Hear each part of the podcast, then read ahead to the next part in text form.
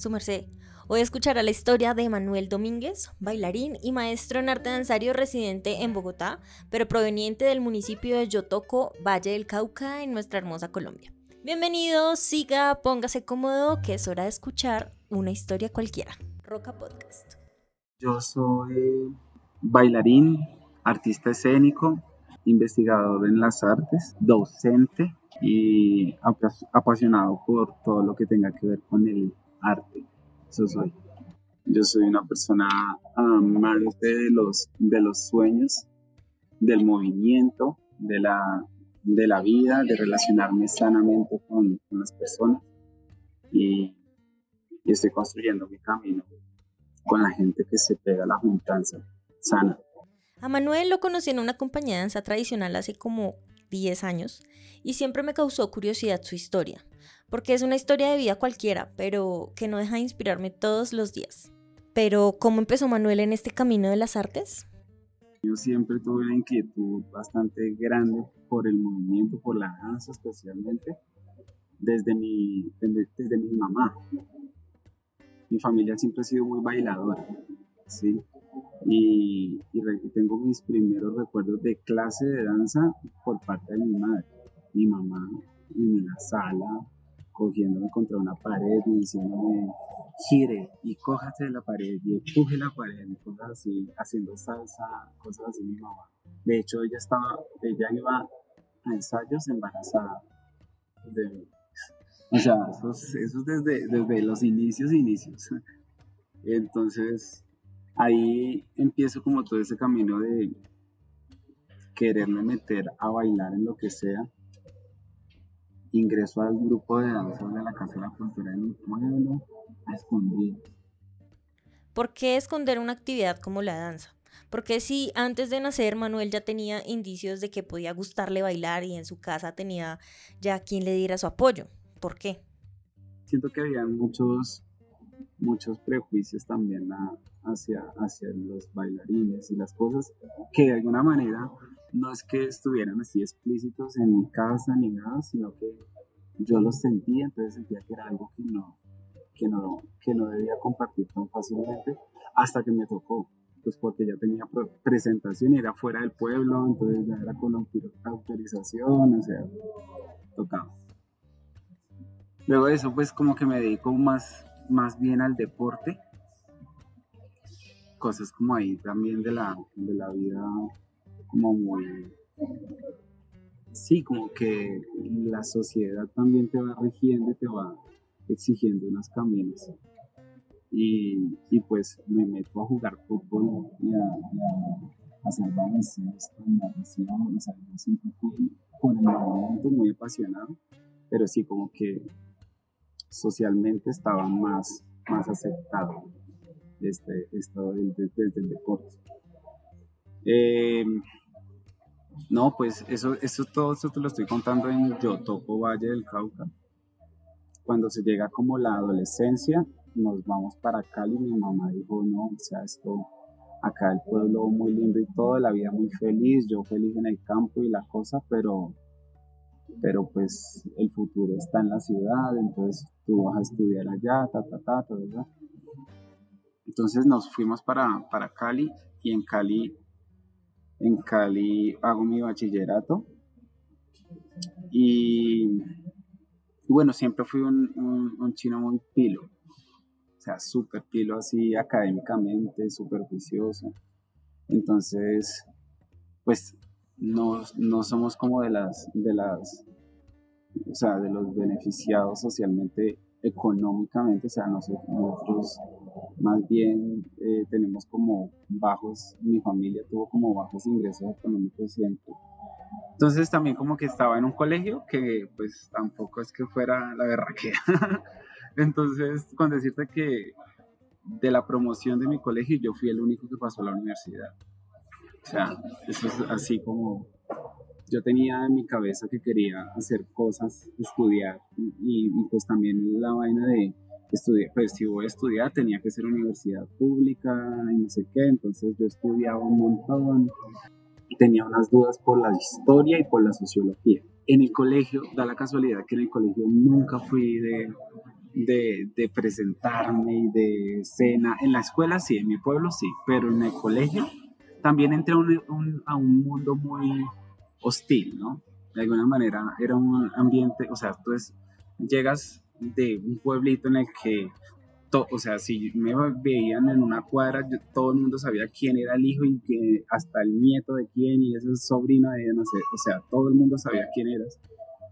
Llegas a Cali, yo llego a un barrio bastante difícil, eh, socioculturalmente, en el que de verdad las peleas, la drogadicción dentro del colegio, eh, los robos dentro del mismo colegio, sea, eran cosas así como de que literalmente sí, sí, a veces iba la policía a hacer, eh, hacer requisas y sacaban fierros y sacaban cuchillos, o sea, eso, eso era, ese era el nivel, el nivel de las cosas.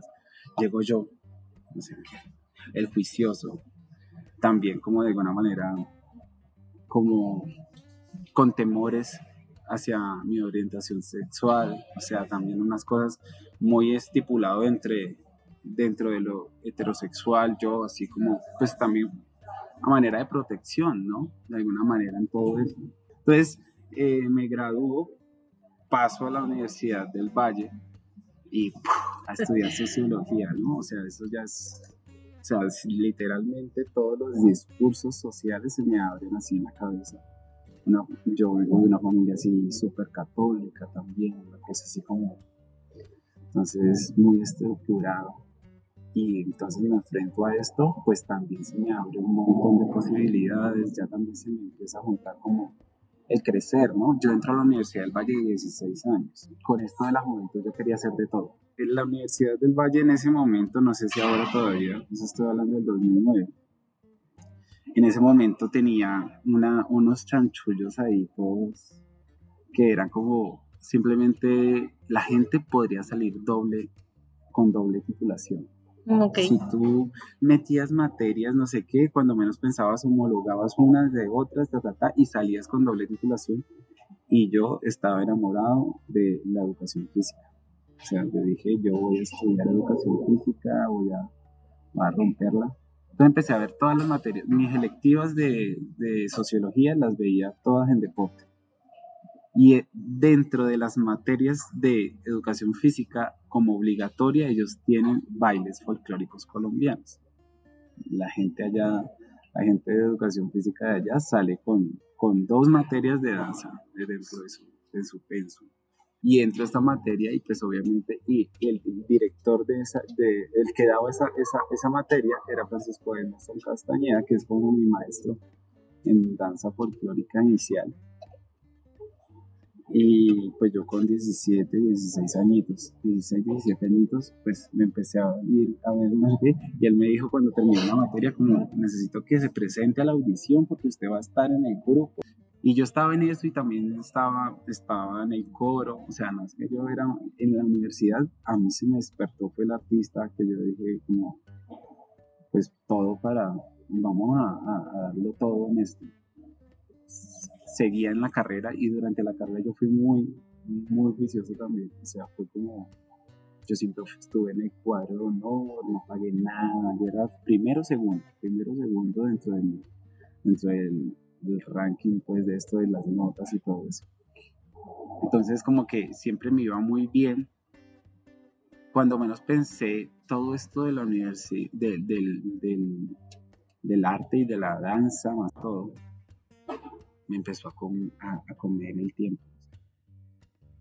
Me, me, empezó a exigir de una manera que yo dije como, ¿qué vas? O sea, ¿qué voy a hacer? No voy a alcanzar a leer, pues porque también la carrera de sociología era como por materia un libro mínimo a la semana, a la semana. Entonces si veías seis materias, pues tenías seis libros a la semana para leer, o sea, era como una locura demasiado. Entonces yo, empecé a entrar ya como en unos episodios ahí como de también como medio depresivos, así como de qué voy a hacer. Yo no entendía por qué yo lloraba todo el tiempo. sí, unas cosas así. Pero bueno, como que seguía viviendo. Realmente siento que en ese momento lo que pensaba era que ¿qué voy a hacer? O sea, yo qué voy a hacer, yo no quiero dejar de hacer las cosas que estoy haciendo. Que bueno, se viene, entro yo al grupo de Carmen López y yo nuevo y no sé qué, pero yo la empecé a romper y entonces de una salió la primera gira Carmen López, 2000, eh, eso fue en el 2012 y pues yo me monté esa gira como nuevo, nuevo. y yo era un niño de 18 años. Entonces de como, pues lo voy a hacer y no sé qué. me voy para esa gira y vemos en Las Vegas y en Utah. Se me abre así como un panorama de pues ver que, por ejemplo, en Estados Unidos fue la primera vez que vi gente que decía, no, es que yo me dedico a ser bailarín o sea, ser bailarín y hago folclore, pero también yo hago jazz contemporáneo. Y yo así como, ¿qué? Espérate. Aparte de la danza folclórica hay mucho más. Entonces, uff, se me empezó a abrir como todo este asunto. Entonces yo llegué acá y yo dije, ballet, contemporáneo, lo que sea, voy a empezar a hacer cosas. Me presenté a una audición en Cali para un proyecto que se llamaba Ópera de la Calle, un proyecto cubano con la sorpresa de que era para cantar, era para cantar y bailar. Pero pues eran bailarines así de ballet y toda esa cuestión y yo como, pues yo no. Entonces yo dije, pues yo ofrezco lo que tengo y no sé qué, y pasé, y pasé con gente muy áspera. Entonces también como que, uff, empecé a decir como, esto me está comiendo y era una, una, una vaina de ensayos para eso y también ensayos para para Carmen López y tras de eso la carrera y yo estaba en prácticas, no, yo estaba en un poco de cosas corriendo, corriendo de la bala. Manuel se encuentra en muchos proyectos al tiempo. Está en su universidad terminando su carrera de sociología, haciendo sus prácticas y ahora hace parte del elenco de un nuevo proyecto. Definitivamente muchas cosas al tiempo. Una vez dentro de esas crisis, eh, yo estaba así ya llorando, ya estaba, yo estaba en, en, mi, en, mi, cuarto escribiendo un ensayo y yo lloraba y porque me acostaba yo decía yo no voy a escribir esto, yo no voy a escribirlo, ya, ya no puedo con esto, ya lo dejaba y pero me ponía a llorar y entra mi papá hacia el cuarto y me dijo yo quiero que usted me hable con sinceridad, ¿qué es lo que está pasando con usted? Yo no quiero verlo más a usted así o sea, usted me va a contar qué pasa. La familia de Manuel es su centro, es su apoyo incondicional. Pero, ¿qué decían ellos de todo esto? Fueron, fueron muy respetuosos de mis cosas, de mis decisiones. Claramente habían unos momentos como, por ejemplo, ya la gira, salidas nacionales, porque todo el tiempo que lo pasaba también va viajando. Carmen López es un grupo que se mueve demasiado. Y que como al tener el apoyo de la universidad lo que tienen es plata, entonces es todo el tiempo, yo ya empecé como a moverme demasiado en eso. Mis papás me dicen como, pues chévere.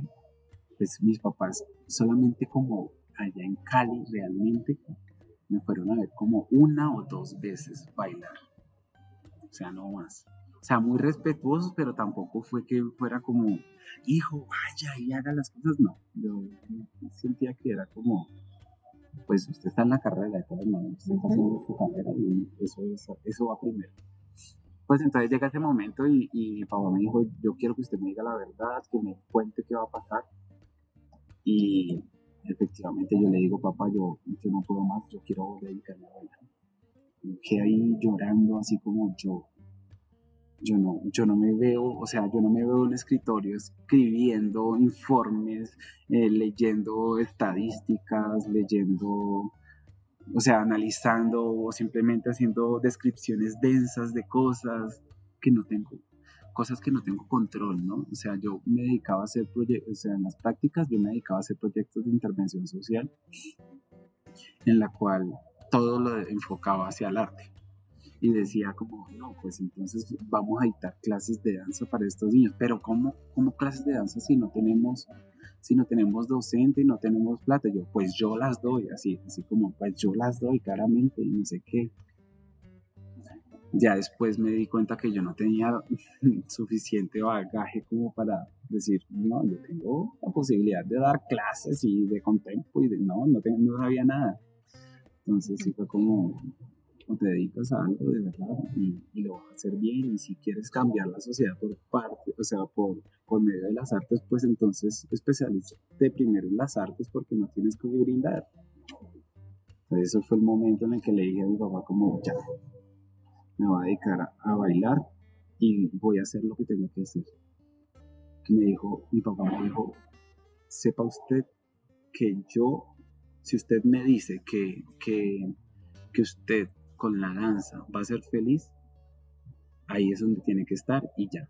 No, no, no se ponga, no se ponga a voltear, no se ponga a, a decir cosas, a hacer cosas que lo van a hacer. Yo no lo quiero ver usted llorando porque sí todo el tiempo. Yo no lo quiero ver triste, yo no lo quiero ver acabado como lo estoy viendo usted en este momento. Sea, y yo, obviamente, medio de lágrimas y todo, de una felicidad también, un, alivio enorme. Eh, le cuento a mi mejor amigo que estaba en las mismas, ¿no? En ese momento, Juan Pablo, Juan Pablo Landazuri.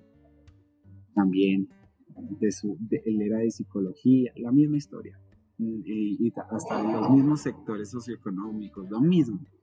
El afro, yo, yo no soy eh, propiamente afro, pues porque no, no tengo mi piel oscura, pero pues toda mi familia, todo pues, está construida alrededor de eso. Entonces eh, le dije como vamos a buscarnos la manera de, de vivir de esto y vamos a hacer lo que tengamos que hacer. En ese momento estuvimos buscando como escuelas por fuera y no sé qué, hasta que alguien nos dijo, mira que en Bogotá hay una carrera en danza. Y yo, ¿qué? qué? ¿Cómo así? No sabía nada de eso, o sea, yo no sabía. O sea, y en ese momento era la única carrera profesional en danza, netamente en danza, porque en la de Antioquia había una licenciatura había una licenciatura en danza. Acá era un maestro en arte danzario, usted se dedicaba a ser bailarín, ¿no? Entonces fue como, nos vamos. Y nos, nos, nos, pusimos a averiguar y cerraba la, las inscripciones el otro día. Las inscripciones para pagar PIN, para hacer proceso de admisión. Nada, nos conseguimos nuestro padre, Emerson eh, Castañeda de la de Carmen López, le dijimos, padre, mira, nos vamos a dedicar a esto. Y él, y él con lágrimas en los ojos nos dijo como, claramente yo no quisiera que ustedes se me fueran porque ustedes son mis niños, ustedes son, o sea, para ese momento ya teníamos 19, 20 años. Yo no quisiera que ustedes se fueran, pero pues eh, ese, es, ese, es, su sueño, yo sé que ustedes van a ser enormes y pues háganle yo tenga, nos pagó, nos dio la plata para pagar el PIN, así PIN de una, y no, pagar eso, eso era, eran como las 5 de la tarde, es que eso fue así, así como cerrando horario extendido del banco y, y dele. Nada, nos presentamos a la universidad, nos presentamos a la universidad, eh, pues simplemente era venir una semana. Yo no les había contado nada a mis papás hasta un fin de semana antes. Le dije, papá, este esta semana no voy a ir a la universidad, me voy para, me voy para Bogotá. Me voy para Bogotá porque quiero, quiero estudiar danza y, dura una semana. Pero ¿cómo va a ser? ¿Qué va a comer? ¿Dónde va a quedar? No sé qué yo. Y yo ya averigüé todo. Nos vamos a quedar en la casa de una amiga, del papá de una amiga que tenemos acá. El Señor nos va a recibir y, y pues nos va a ayudar. Eso es una audiciones eran en ese momento, bueno, rudas, porque era como prueba física, prueba de creatividad, prueba de improvisación, prueba escrita, entrevistas, eso había de todo durante esos días y diario iban mochando como de a 100 pelados. Y nosotros ahí como, para nuestra, nuestro año se presentó mucha gente, se presentaron como, como unos 500, 600 personas. Para ingresar al programa de arte danzario de la Universidad Distrital es una semana de pruebas, o así era en ese entonces. Y de todas las personas que se presentaban para ese año, solamente 35 serían admitidas.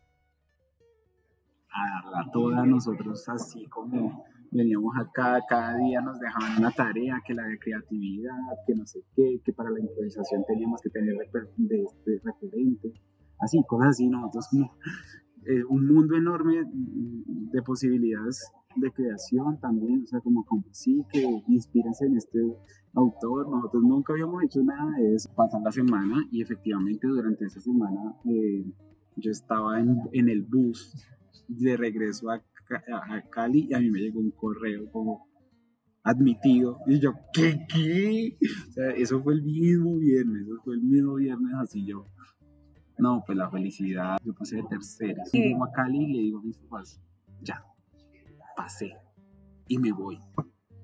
Ahí mi papá me dice, hijo, sepa que yo lo apoyo con todo mi corazón, que, que, que vas a conocer lo que es la vida, que vas a comer mucha mierda.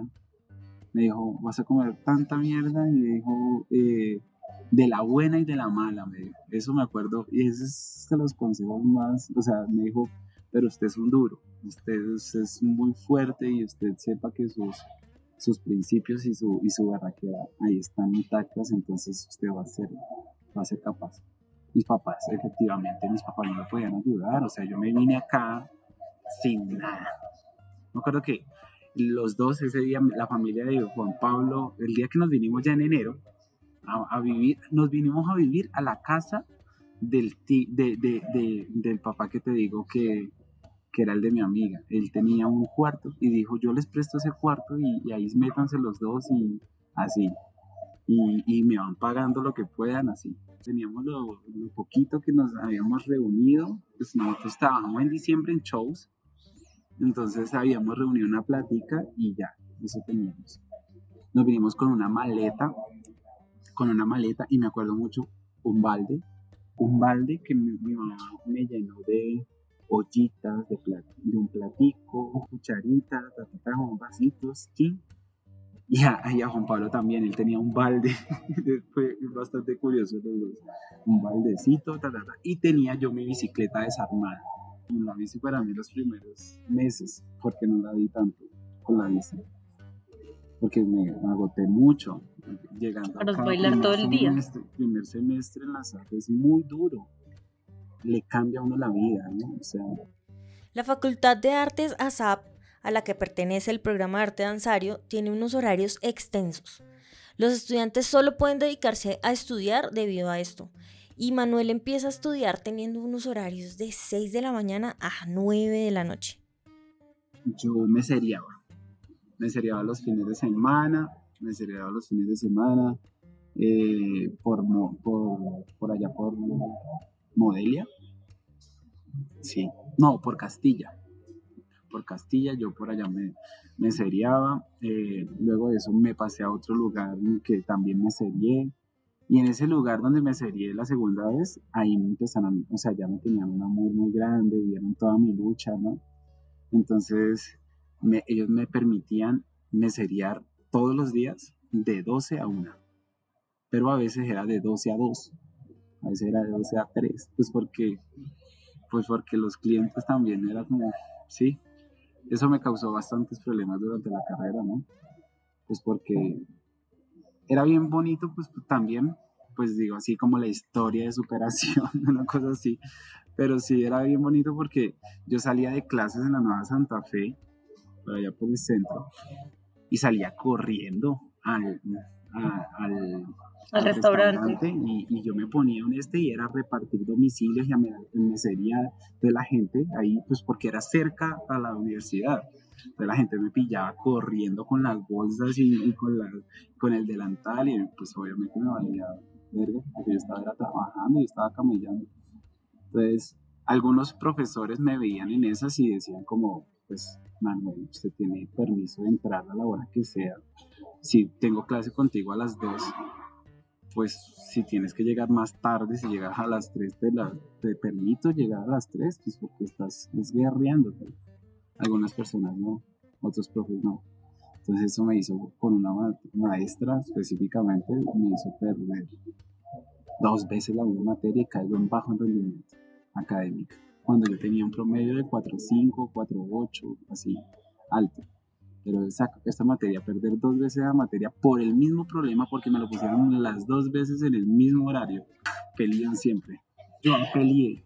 Empezar siempre es lo más duro, pero con el tiempo y con todas las herramientas que Manuel iba adquiriendo en su carrera y en la vida, iba encontrando su camino como bailarín en este país en el que el arte es lo de menos bueno, pues como que las cosas empezaron a mejorar también, de alguna manera, pues porque ya uno empieza a adquirir, otras, otras posibilidades, ¿no? Ya, ya, por ejemplo, me empecé a abrir campo dando clases de danza aquí en Bogotá, entonces ya la gente me empezó a conocer más y me empecé a volver bueno, de alguna manera lo que te digo, como que soy apasionado por la pedagogía, me empecé a, a, apasionar por eso y, y me empecé a abrir campo. Entonces como que las condiciones económicas de alguna manera como que empezaron a, a mejorar.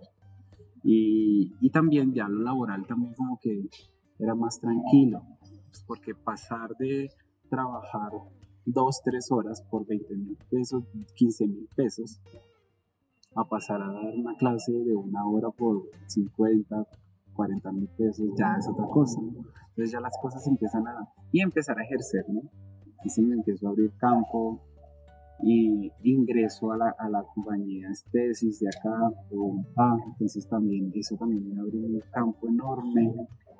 Nos vamos de gira, los sueños, las cosas, la carrera, ¿no? Empiezo a abrir como a definir, a definir de alguna manera como las cosas que, que son importantes para mí dentro de esto del arte, pues porque inicialmente tenían unos, unos, unos propósitos re distintos. Yo era, yo era de los que iba a bailar por fuera, según yo, y tuve la oportunidad sin latente de becarme y de irme para fuera y no, y dije, y dije, las condiciones también como que en ese momento no se dieron porque estaba lesionado. Entonces dije como, no, pues miremos qué es lo que estoy haciendo y qué, dónde me estoy ubicando y dónde me estoy parando. Analizo muy bien el terreno y, decido. Yo le aposté a Colombia. Esa es la verdad. Por más de que hubiese tenido la oportunidad de irme. De, o sea, y, y todo el mundo de alguna manera como que hubo un reclamo así como mi mejor amigo Juan Pablo está en, en, París en este momento y él está bailando, él está ya haciendo sus cosas, también sus cosas, o sea, distintas, redistintas a lo que a lo que en algún momento nos pensamos, pero está por allá al otro lado del charco, ¿sí? Porque ser bailarín en un país como Colombia? Porque definitivamente para hacer bien el amor hay que venir el suyo. Yo sí le apuesto a que, a que la potencia mundial y, creativa, la potencia verde, la, la, potencia artística está acá, en Latinoamérica, yo lo pienso. Y Colombia es, es un poder distintísimo, un poder que, que, no, se lo, que no logra otro, otro territorio. Entonces yo dije, si yo no me paro y tomo la batuta de esto que estoy haciendo aquí, no lo van a hacer otros y después me voy a estar arrepintiendo. Y dije, lo voy a hacer, lo voy a hacer el tiempo que me tenga que costar. Entonces ahí es donde nace mi inquietud por hacer tres cuartos, tres cuartos danza, que es mi compañía Tres Cuartos Danza es una compañía de danza tradicional de la ciudad de Bogotá, conformada por un colectivo de bailarines y fundado por tres egresados de la Facultad de Artes ASAP de la Universidad Distrital. Wilson Porras, Daniela Lozada y a quien escuchamos aquí, Manuel Domínguez. Y, eso es lo que estoy haciendo. O sea, apostándole a mis ideas, apostándole a las buenas juntanzas, apostándole a los espacios sanos, ¿no? Apostándole al camello muy duro, o sea, trabajar muy duro trabajar de verdad. Y todo el tiempo se aprende. Estoy en, esa, en, ese aprendizaje y de todas maneras sé que, sé que esto va para largo y, y, va a tener unos, unos frutos increíbles para mí y para, y para el territorio, para el territorio, porque todo, todo lo que pienso con respecto al arte lo pienso desde el territorio, desde la identidad, desde, desde la gente que me rodea, desde todo. Entonces Colombia tiene la apuesta así realta en, desde mí. Le pregunté a Manuel qué es lo bonito y lo no tan bonito de ser bailarín. Y su respuesta, aunque romántica, es muy certera. Yo considero que la, que la danza en Colombia te brinda unos espacios y unas, y unas, unas trabas especiales unas, unas cosas que, que te obligan a abrir más posibilidades. ¿Sí? O sea, el hecho de que Colombia también sea un territorio como tan hostil de alguna manera, hace que tú digas, pues me salgo por la tangente y, busco otras posibilidades de crear. Y pues claramente nosotros como artistas en este país que apenas está empezando a, a, dignificar la labor del artista, eh, tenemos una tarea re difícil porque es, es, es hablar de crear arte sin presupuestos. Presupuestos que, que, se están peleando ahora, presupuestos que se están, que se están ganando de alguna manera cada vez más justamente, cada vez más justamente y, y, pues por eso la apuesta de nosotros, o sea, nosotros en este momento sabemos que la gente que está trabajando en tres cuartos, pues así no sea nada, pero pues no sea mucho, pero pues lo que se da, o sea, lo que, lo que se gana, pues que sea justamente repartido, justamente cosas que no, cosa que no pasaba antes. Y son discursos de las nuevas generaciones, son discursos que, que están peleando cada vez los nuevos artistas. Entonces, eh, la apuesta ahorita en este país es cada vez hacer más digna nuestra labor, pues porque las posibilidades creativas y el talento lo tenemos todo, lo tenemos todo, solamente que cada vez debe ser más digno. ¿Cuál es el porqué y el para qué de Manuel Domínguez como maestro en arte danzario, director de la compañía Tres Cuartos Danza, bailarín y docente? Para dar vida, ya sea vida propia o sea dar vida a los demás, que sea generar vida en las personas que se vean atravesadas por esa danza mía. Eh, mi mayor sueño artístico es ver consolidado a, a tres cuartos danza como una de las compañías más importantes y siendo un referente a nivel nacional e internacional. O sea, que, que Tres Cuartos tenga la posibilidad de brindar tantas, tantas, tantas oportunidades creativas, laborales, eh, no sé, artísticas en general, que, que sea un referente a nivel mundial. Y, y que la gente que esté agremiada a ese pues, tenga las condiciones más dignas para un artista, en la cual yo esté ahí y que cada vez que lo vea diga, eso está andando, eso está andando porque la gente con la que me sumé en mi proceso de consolidación fueron tan valiosas que dejaron unas bases muy bien fundadas de esto. ¿Cuál es la perspectiva como bailarín y como maestro en arte danzario respecto a lo social y lo cultural en Colombia? Una perspectiva más optimista sobre todo, sobre todo en general. Yo, por más de que siempre estemos como con esta cuestión de todo está, una mierda, todo, o sea, está, está difícil la situación. Eh, yo, yo trato de, pero pues la apuesta mía es a que se va a poder, ¿sí? Claramente los cambios se han dado, se han dado enormemente, por ejemplo, en los socioeconómicos, o sea, toda esta lucha, toda esta lucha que te digo como en, en pro de las, de las artes y de la danza, pues ha tenido sus frutos enormes dentro de mi vida. O sea, si yo, te, si yo me paro desde un lugar en el que digo, no tenía las condiciones, no tenía las mejores condiciones, digamos, para ser un artista en este país, o para vivir nada más, pues ahorita digo, cada vez están mejor.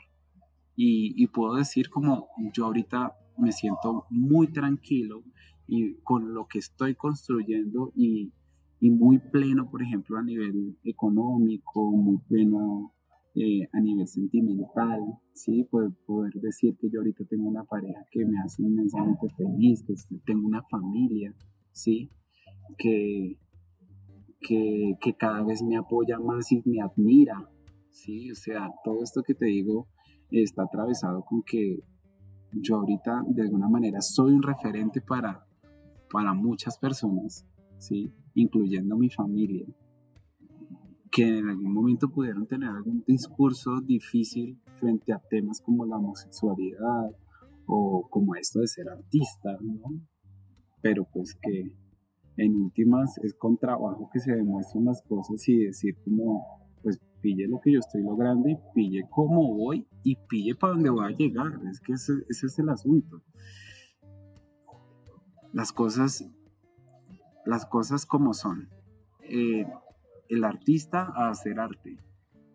O sea, usted no se ponga a hablar, usted no se ponga a criticar, no, usted, si usted quiere ser un artista, sea artista, sea artista, cree, ¿sí?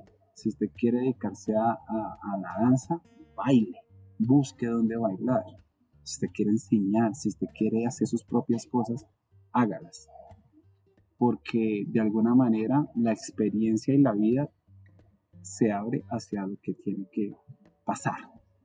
Y todo, si se hace con el juicio y con, la, con el trabajo constante, ahí va a estar. Ahí va a estar por más de que se vuelva difícil en algún momento. Yo sí me considero que de alguna manera he ido en un avance, en una, en una crecienda de posibilidades para mí que apenas está empezando. ¿Por qué agradeces y cuál es tu lema o tu mantra de vida? Dos preguntas para cerrar esta conversación con Manuel. Agradezco todo el camino, todo el camino recorrido. Si yo no hubiera estudiado sociología, si yo no hubiera estudiado, si yo no hubiera vivido en los ambientes en los que, en los que viví, si yo no hubiera tenido la familia que he tenido, no sería nada de lo que soy ahora y no tendría todas las convicciones las cuales estoy parado en este momento, ¿sí? Y que las estoy construyendo también y cada vez se, se derrumban algunas y cada vez eh, se fortalecen otras y estoy ahí y, la, y por eso te digo que agradezco todo mi camino, todo mi camino porque ha sido maravilloso, ha sido maravilloso. Es difícil pensarlo como, como un mantra. O tu lema. pero de alguna manera siempre lo he tenido presente y es que yo siempre he pedido como Dios proveerá, la verdad, lo digo y pareciera muy bobo y por ejemplo en mí que tengo muchas cosas como, como que cero con, con la religiosidad, como cosas así, pero de alguna manera lo he aprendido con mi familia, lo he aprendido con, por ejemplo, con Emerson de, de allá de Carmen López de la universidad. Todo el tiempo me decía, hijo, tranquilo, Dios proveerá porque usted está trabajando.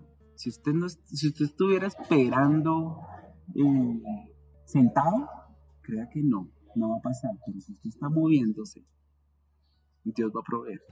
Y va a pasar, como tenga que pasar, pero va a pasar. El artista haga arte. El que quiera investigar, investigue. Pero hágalo. Hágalo. Fórmese. Trabaje. Pero hágalo que todo se va a ir dando.